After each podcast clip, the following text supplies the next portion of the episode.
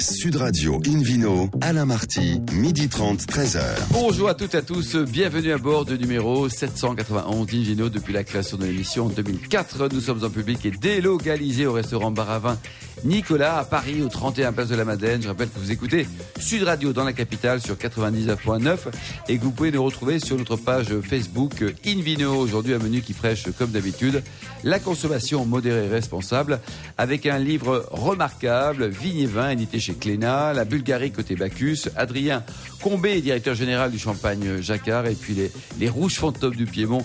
À mes côtés, Hélène Pio, Antoine Cohen-Potin, Éric River et David Cobold. Bonjour à tous les quatre. Hélène, vous qui êtes journaliste au magazine Régal, on va commencer par euh, euh, le Vino Quiz maintenant. Ça y est, une Vino Radio, Sud Radio, c'est parti. Absolument. Je vous rappelle le principe du Vino Quiz, c'est que chaque semaine, nous vous posons une question sur le vin et le vainqueur gagne un exemplaire du Guide Hubert. La semaine dernière, la question était Brasseur de France, le syndicat professionnel de la brasserie française, a-t-il été fondé? Réponse A en 1978, B en 1878 ou C en 1778 Et la réponse est? C'était la B, 1878. Cette semaine, Hélène. Cette semaine, nous voudrions savoir quel millésime du blanc de blanc de Champagne Jacquard pour nous déguster à l'occasion des fêtes de fin d'année. Réponse A 2011, B 2012 ou C 2013. Pour répondre et gagner un exemplaire du Guide Hubert, rendez-vous toute la semaine sur le site invinoradio.fm, rubrique Vino Quiz, et le gagnant sera tiré au sort parmi les bonnes réponses. Merci beaucoup Hélène Pio. Une vidéo Sud Radio retrouve David Cobold de The David Cobold, le cofondateur de l'Académie du vin de Paris, qui nous parle d'un bouquin qui vous a beaucoup plu. Vous Oui. avez craqué là, Oui, beaucoup, oui. Alors, je- j'entame une petite série sur les, sur les livres parce qu'on se rapproche de la période des fêtes, donc il faut penser aux cadeaux, euh, aux cadeaux liés au vin. On peut parler de bouteilles, on peut parler des caisses, on peut parler des deux, d'ailleurs, hein, Ou des deux, oui. Mais là, je vais parler de livres. Et il y a un livre qui m'a vraiment tapé euh, et dans l'esprit et dans l'œil parce que c'est autant photo que, que texte. Et pour une fois, euh, les photos sont pas superflues. C'est un livre assez remarquable écrit par un géographe euh, et publié par la Société de géographie avec l'éditeur Glénat. L'auteur s'appelle Raphaël Schirmer. Euh, il est géographe, je crois qu'il est nantais, hein, il est de Ah oui. cette région-là. Euh, Le livre est présidé par le président de la Société des géographes, Jean-Robert Pitt, qu'on connaît bien à cette, cette antenne, ce qui est déjà une caution. Mais ce livre est, est remarquable à plusieurs titres et, et j'ai envie vraiment de, de vous en parler et même de, de lire quelques extraits. Ceux qui connaissent les, les- les travaux de, de- de Roger Dion vont être ravis par ce livre, puisque euh, Roger Dion, qui fut également euh, géographique, euh, géographe, a, a mis en phase deux éléments, euh, deux éléments opposés de la chaîne de production du vin, le producteur et les productions, et le marché et les marchés. C'est ce que fait euh, Raphaël Schirmer dans ce livre avec euh, beaucoup d'intelligence. Et d'ailleurs, euh, le premier chapitre est consacré aux grandes villes. Parce qu'il dit sans grandes villes et sans grands marchés de consommation, vous n'avez pas de bon vin. C'est déjà ce qu'Olivier de Serres disait euh, en, en 1600 quand il a sorti son, son grand livre. Si vous n'avez pas de grands marchés, c'est pas la peine de faire des grands vins, euh, parce que le vin va rester euh, dans vos chais. Euh, donc l'interaction, euh, c'est souvent ignoré par les gens qui écrivent sur le vin, l'interaction très importante entre le marché, ou plutôt les marchés, parce qu'il y a des marchés très différents, des segments de marché très différents, des habitudes de consommation très différentes. J'en ai parlé récemment du marché britannique, par exemple, euh, et la production des vins. On ne peut pas comprendre l'évolution du vin de Bordeaux sans comprendre euh, le lien qui liait Bordeaux à l'époque presque exclusivement avec le marché britannique. Alors, Schirmer, lui, a voyagé dans le monde entier. Ces photos, euh, c'est lui qui les a pris. Euh, Le papier n'est Ah pas, oui, il très, très beau. parce que les photos il sont très jolies, hein. Les, photos sont jolies. Le papier peut-être les met pas en valeur, mais bon, il- c'est un prix qui a un prix. C'est un livre qui a un prix très raisonnable, 35 euros pour un livre qui a autant de photos que de textes et, et vraiment des photos qui illustrent ses propos. Il parle de, évidemment des effets du climat, des effets de la pente, des effets des cépages, de, de l'architecture aussi. Il y a tout un chapitre très intéressant sur l'architecture viticole. Euh, et il a été partout, ce garçon. Et, moi, je tire mon chapeau. Alors, je vais vous lire quelques extraits pour donner un peu euh, la tonalité de certains de ses, ses écrits. Le goût et l'apparence du vin, point d'interrogation. Ils répondent à des exigences et des désirs urbains. L'exemple le plus abouti est le champagne. Il fallait des riches élites dégagées des contraintes matérielles dans une société qui portait le luxe à son firmament pour qu'un vin contournait, contourna un défaut, la reprise de la fermentation, pour en faire une caractéristique essentielle de l'imaginaire qui lui était collé, celui de la fête et du raffinement. Et il cite à ce titre la cour de Versailles et l'aristocratie en- londonienne comme acteurs de cette transformation d'un vin tranquille en vin effervescent. personnellement, j'aurais tendance à, à disputer un peu ça parce que si on lit les textes, euh, euh, le champagne effervescent existait à Londres 50 à 70 ans avant d'être présenté à la cour de Versailles. Mais bon, euh, c'est pas très grave. C'est essentiel que c'était des nouveaux consommations, des nouveaux consommateurs et des modes de consommation qui ont fait que le vin de champagne exista en tant que vin effervescent. Avant, si vous lisez le marquis de Saint-Évremont, exilé sous Louis XV, qui était un grand propriétaire terrien en Champagne, il disait le vrai champagne est un vin tranquille. Donc on voit bien qu'il y a nouveaux consommateurs, nouveaux styles de vin. Euh, bien d'autres exemples euh, attestent de ce regard très clairvoyant de l'auteur. Je trouve qu'il a un regard, euh, une civilisation urbaine des vignobles millénaires, c'est très important ces interactions.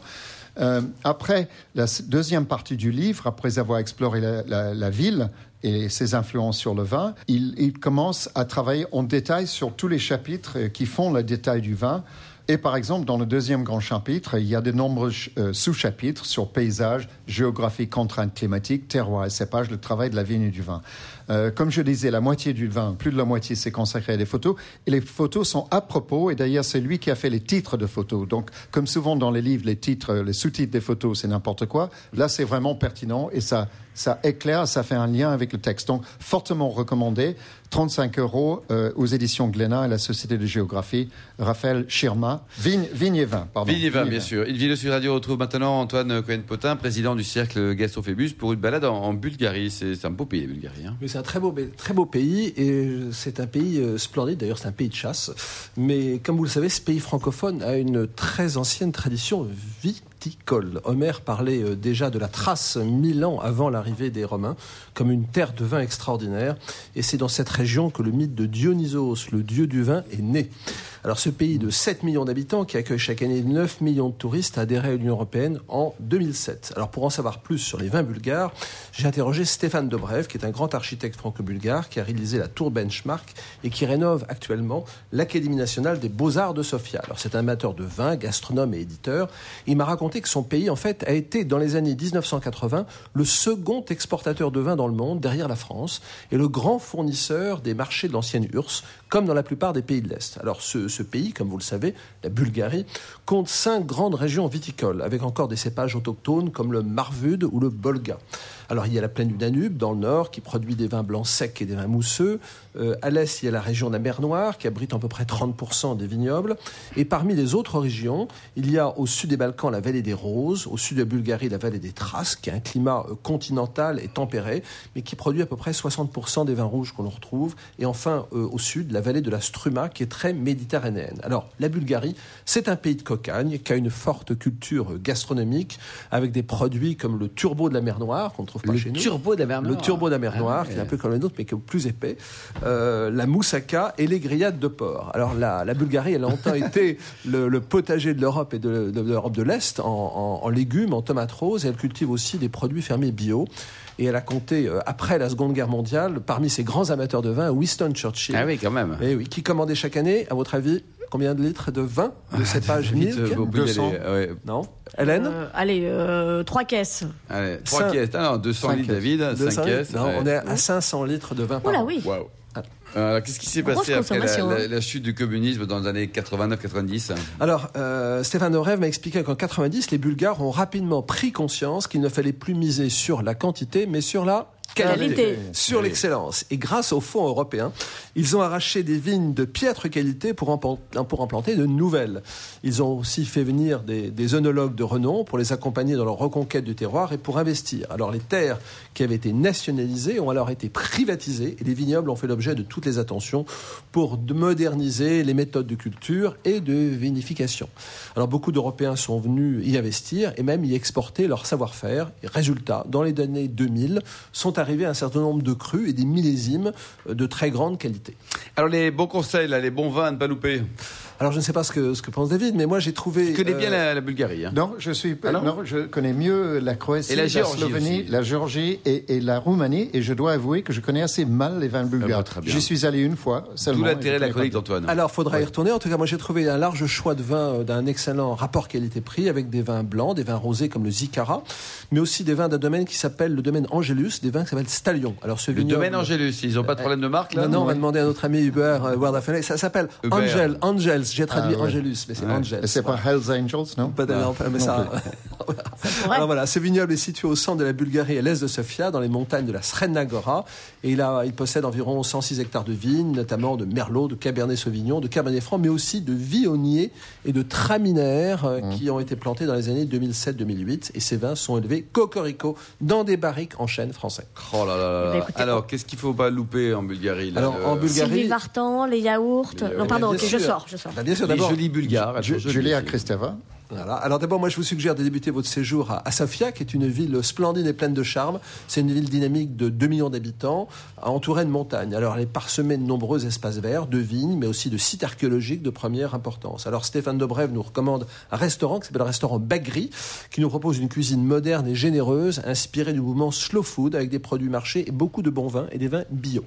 Et si vous le pouvez, vous allez aller sur les hauteurs de la ville, ce serait très vite, à, à une dizaine de minutes. Et là, vous avez un restaurant qui s'appelle Votenizata, qui propose des spécialités nationales à base de yaourt. David Faites gaffe à Sofia en marchant sur les trottoirs, ils sont souvent assez défoncés quand même. Ah bon, d'accord. Et alors, si justement, si on quitte Sofia pour éviter les trottoirs, on va où alors? Alors à ce moment-là, il faut aller à Plovdiv, qui sera en 2019 la capitale européenne de la culture. Ah oui, Alors très bien. euh, trois, c'est trois fois plus petit que Sofia, c'est une ville très dynamique, euh, et elle est bordée par la rivière Maritza, qui était chère à Sylvie Voilà. Absolument. Alors entourée de vignobles, il faut simplement dire que Plovdiv a un patrimoine unique, avec un théâtre romain construit au IIe siècle, un stade romain, euh, et un, je dirais, un, un bâti euh, qui était euh, construit sous le Est-ce que vous, sous l'empereur Antoine, Adrien. vous avez trouvé la trace d'Ovid euh, là-bas Non, mais je vais y retourner peut-être avec toute l'équipe d'Invino. Ouais, C'est très bien ça. Bon, donc pour terminer, donc il n'y a pas le dernier petit conseil sympa, par exemple?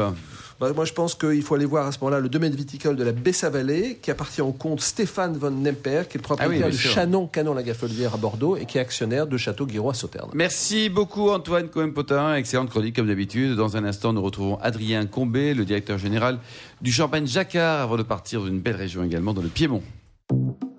Sud Radio Invino, Alain Marty, midi 30, 13h. Retour au restaurant Bar à Vin Nicolas. Nous sommes à Paris au 31 Place de la Madeleine pour cette émission en public et délocalisée. Nous recevons Adrien Combé, le directeur général délégué vente et marketing du Champagne Jacquard. Bonjour Adrien. Bonjour. Alors, vous êtes diplômé d'une belle école de commerce, l'EDEC, vous étiez du côté Lille. Est-ce qu'il paraît qu'on fait, il paraît qu'on fait beaucoup de fêtes là-bas? Oui, c'est vrai, ça fait partie de la culture du Nord et euh, c'est effectivement des belles années de vie active euh, que j'ai démarré à Lille. Vous connaissiez Lille avant? Euh, Je connaissais pas Lille et j'y ai vécu trois belles années. Bon, ensuite, vous avez fréquenté des grands groupes internationaux comme Danone. Danone, c'était une belle expérience pour vous? Très belle expérience avec un groupe qui m'a permis de voyager puisque j'étais en Allemagne, puis en Hongrie, puis en France sur des métiers internationaux. Vous êtes polyglotte, vous parlez au moins français et anglais, et puis J'ai d'autres appris, langues? j'ai appris l'allemand euh, surtout professionnel Ah ouais. là-bas et le hongrois parce que c'est une langue rare et qu'il Vous parlez l'hongrois? Je parle un tout petit peu d'hongrois. ouais. Bon, et ensuite, vous avez quitté Danone pour rejoindre LVMH, qui est une belle maison également. Très belle maison. Donc je suis retourné en Allemagne et j'ai travaillé pendant 4 ans et demi dans les parfums et cosmétiques du groupe et ensuite dans les vins et spiritueux en Irlande puis en France. L'Irlande, eux aussi, sont formidables, les Irlandais. En plus, ils, coup de bol, ils sont francophiles. Ils sont francophiles, ils sont très bons vivants, ils sont très chaleureux à la hauteur de leur réputation et ils sont euh, très fans de vins et spiritueux euh, d'une façon générale. Alors aujourd'hui, vous avez changé de décor, changé de maison, vous gérez deux marques, Montaudoin et Jacquard. On va zoomer sur Jacquard aujourd'hui, Adrien. Donc une marque qui est à la fois ancienne et récente parce qu'elle a été créée en 1964. C'est tout jeune au regard de la Champagne. Exactement, on a fêté nos 50 ans il y a 4 ans. C'est une jeune marque euh, qui a construit euh, son modèle dans le modèle coopératif, c'est-à-dire dans euh, la richesse de terroirs qui sont ceux de la Champagne. Et ces coopératives ont effectivement une possibilité de pouvoir euh, euh, sourcer, de pouvoir récupérer euh, des crus d'un bout à l'autre de la Champagne. Et c'est ça qui est, c'est quand même une force extraordinaire, Adrien. Vous avez un vignoble merveilleux. On a, on a beaucoup de chance et en plus de ça, comme on est une coopérative, on a euh, la propriété des, des matières premières et donc euh, on est moins sujet aux aléas du marché et de, et de la pression de revendre. On a donc pu vieillir nos produits plus longtemps et euh, notamment on dépasse euh, en moyenne euh, les 3 ans de vieillissement. pour Trois tous ans, les c'est le minimum officiel, vous dites Alors, le minimum légal dans le champagne, c'est 15 mois. 15, à 15 mois, 18 mois en moyenne. Nous, c'est notre cuvée mosaïque, qui est celle qui vient de tous les cépages de toute la, la Champagne. C'est votre cuvée haut de gamme notre cuvée standard, c'est-à-dire notre cuvée la plus présente dans tous les circuits de distribution. Et celle-là, elle a 3 à 4 ans de vieillissement. Avec l'assemblage qui est euh, le même que soit sur du, sur du brut, sur du rosé, sur de l'extra brut, etc. Le positionnement aujourd'hui, Adrien, de, de Jacquard, comment est-ce qu'on pourrait le définir? C'est une marque jeune, une marque qui est euh, euh, celle qui donne envie de, de, faire des petits moments de célébration euh, et de boire du champagne que, pas que à des très belles occasions, mais aussi de célébrer des petites choses dans la semaine, euh, des Avec petits les moments de bonheur Jacquard, avec quoi. spontanéité, avec euh, quelques bulles et, et, et qui est une marque aussi qui, qui fait que euh, les, les consommateurs plus jeunes peuvent être attirés parce qu'ils ont euh, envie de liberté, envie de jeunesse, donc ils se reconnaissent dans la marque et aussi ils ont envie de l'interpréter. Oui, c'est ça, quoi. Et justement, Mosaïque, c'est une bouteille qui est originale, qui est super jolie, quoi. J'allais dire, elle est sexy, votre bouteille. Alors, elle est, euh, on a un vrai projet de modernisation, donc euh, je vous en parlerai lors d'un prochain rendez-vous Avec grand plaisir. Et, et pour l'instant, on a une bouteille qui, qui est euh, effectivement reconnue depuis une dizaine d'années. Mais nos Il y a un lifting en cours, quoi. Il y a un Oui. lifting. hein. Oui, il y a un gros projet de modernisation en cours. On a commencé à communiquer beaucoup plus cette année sur la marque euh, dans les réseaux sociaux, qu'on ne Oui. faisait pas avant. Et, euh, et notamment lancer le blanc de blanc. Le blanc de blanc qui existe, qui est le blanc de blanc 2013, qu'on a sorti euh, 2013, c'est le millésime actuel du blanc de blanc. Et on l'a- il est tout récent sur le marché On français. l'aura pour on Noël, l'aura euh, au avec Japon, modération, bien sûr, mais pour. Noël, quoi. On l'aura pour Noël parce qu'on peut le trouver, bah, par exemple, dans des chaînes de cavistes ou dans, euh, ou dans des restaurants. Euh, Ouais, deux qui, De qui ont chaînes de qualité, on va dire quoi. Alors vous qui avez beaucoup travaillé hors de France, euh, le côté international pour Jacquard, pour vous c'est un axe stratégique important, fort, Adrien Combé. Oui, c'est un, c'est un vecteur de développement pour le champagne. C'est-à-dire que la croissance vient de l'international depuis déjà une vingtaine d'années dans le champagne, tirée par des grandes marques et tirée par euh, une consommation qui est reconnue à l'étranger comme pour un- une appellation et un produit de qualité. Et clairement, l'avenir, c'est l'international. Donc Oui. il faut effectivement parler quelques langues et il faut aussi Bah, le euh, hongrois, continuer de se va. battre. Est-ce que la Hongrie consomme beaucoup de champagne Il y a des clients hongrois qui sont venus, j'ai pu les saluer en hongrois, mais sinon il y a beaucoup d'Allemands, beaucoup d'Américains, de Japonais, euh, de, de Britanniques qui sont nos consommateurs principaux. Et demain, c'est effectivement là aussi où on, on continue d'aller les convaincre. quoi. Dans les projets, dans cette fin 2018-2019, l'actualité de la maison Jacquard, qu'est-ce que vous avez comme projet? Donc on vient de lancer le blanc de blanc 2013, 2013. qui est euh, tous nos blancs de blanc sont millésimés et, euh, et il est euh, l'actualité de la marque. Il est dans une bouteille très moderne euh, avec avec un côté épuré qui parle aux gens aujourd'hui.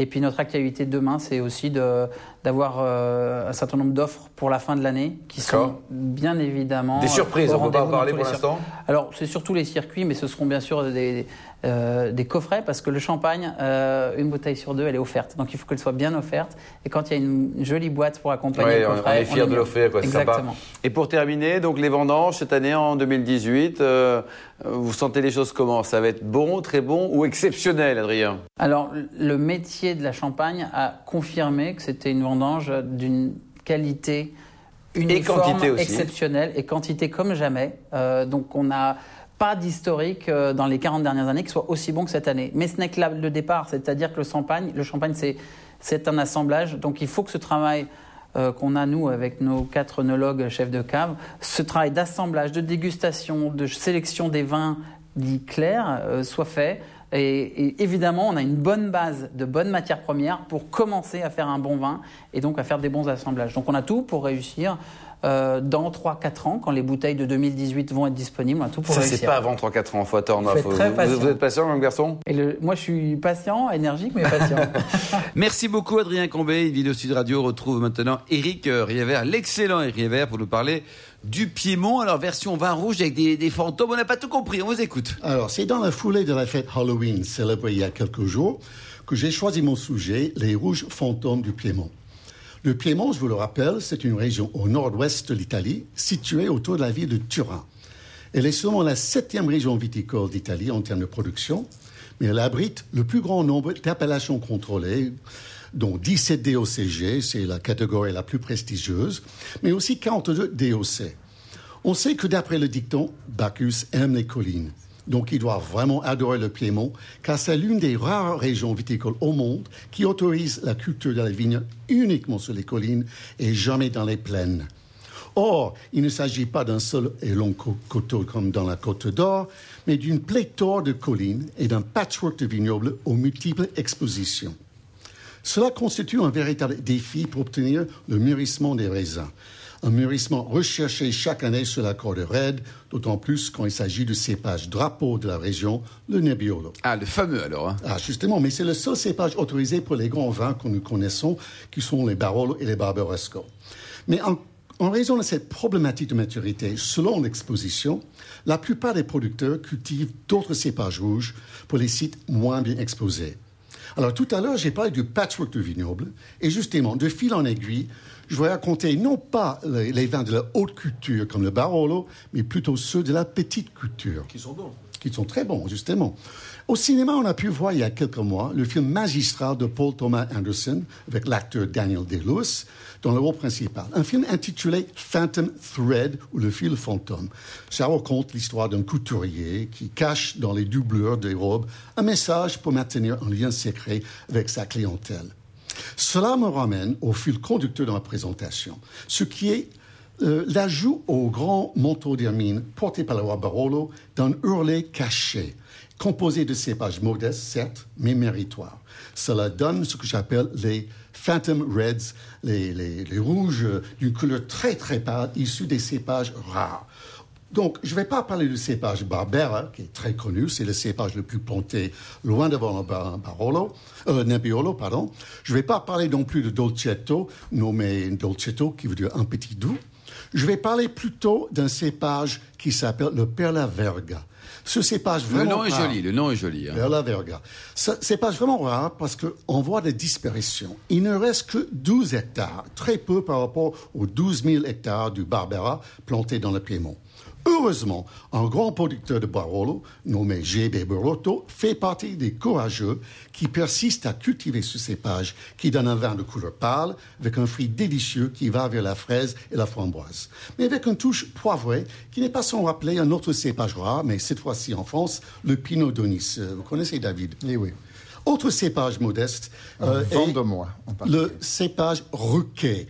R-U-C-H avec accent grave. Tu En le effet, sais, Hélène Mais bien sûr. Bah, Bien sûr. Je- oui. je- J'en Ouais. bois tous les matins au petit Tous les déjeuner. matins, ça, avec Nous connaissons plusieurs personnes Bah, qui ben- sont roquées. hein. Mais écoutez bien, le Ruquet a connu un épisode grave dans son histoire, sa quasi-disparition avant sa résurrection par un prêtre, le Don Jacopo Calde, qu'il a découvert parmi les vignes de Barbera autour de son église quand il était arrivé en 62 dans le village castognol Monteferrato. Ce prêtre a décidé de prêcher la bonne parole pour valoriser ce cépage mineur au point qu'une DOC, une appellation spécifique pour lui, a été créée en 87 suivi d'une promotion au statut supérieur des OCG en 2010. Le Rouquet donne un vin gourmand, très aromatique, dans un style qui rappelle le muscat noir. Le raisin riche en sucre, donc le degré d'alcool peut être, disons, généreux, mais cela contribue à sa gourmandise. Donc je vous incite à ne pas avoir peur de ces sa- cépages fantômes qui expriment un caractère espiègle et joyeux. Et combien ça coûte alors une bonne bouteille euh, de, de ces vins du Piémont? On est dans, dans des Autour combien de à peu 10 près? euros. Si on les trouve à 10 Paris, c'est dans les restaurants On peut, de on peut 15. les trouver à On Paris peut les On peut en trouver. trouver quelques-uns, Il faut, savoir les dénicher. Il y a un très bon caviste de vin italien rouge cherche midi, mais j'ai Oui, trouvé dans les bistrots aussi. euh, euh, il y a un autre vin euh, qui est le, euh, le Maté par Sottiman, le grand producteur de France C'est encore aussi. notre cépage, le Brachetto, qu'on c'est utilise pour les vins pétillants.